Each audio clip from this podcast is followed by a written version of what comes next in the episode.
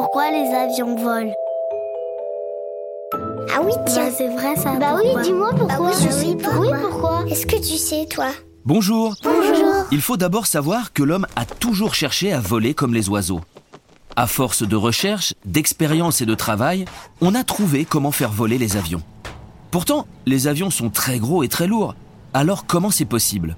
S'ils arrivent à le faire, c'est d'abord grâce à leurs grandes ailes. Mais cela ne suffit pas. Il faut aussi que l'avion puisse aller très vite pour que l'air pousse sur les ailes et fasse décoller l'avion. C'est pour cette raison que tous les avions ont de gros moteurs. Certains des moteurs sont à hélice et d'autres à réaction. Les avions à réaction, ce sont ceux qui laissent des grosses traces blanches dans le ciel. Les moteurs vont permettre à l'avion de rouler très vite sur la piste de décollage.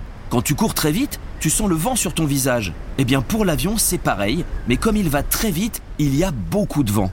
Les ailes des avions, avec leur forme et leur position spéciale, vont alors s'appuyer sur l'air et faire décoller l'avion. Mais pour cela, bien sûr, il faut que ces ailes soient assez grandes et son moteur assez puissant. Et voilà, tu sais maintenant pourquoi les avions volent.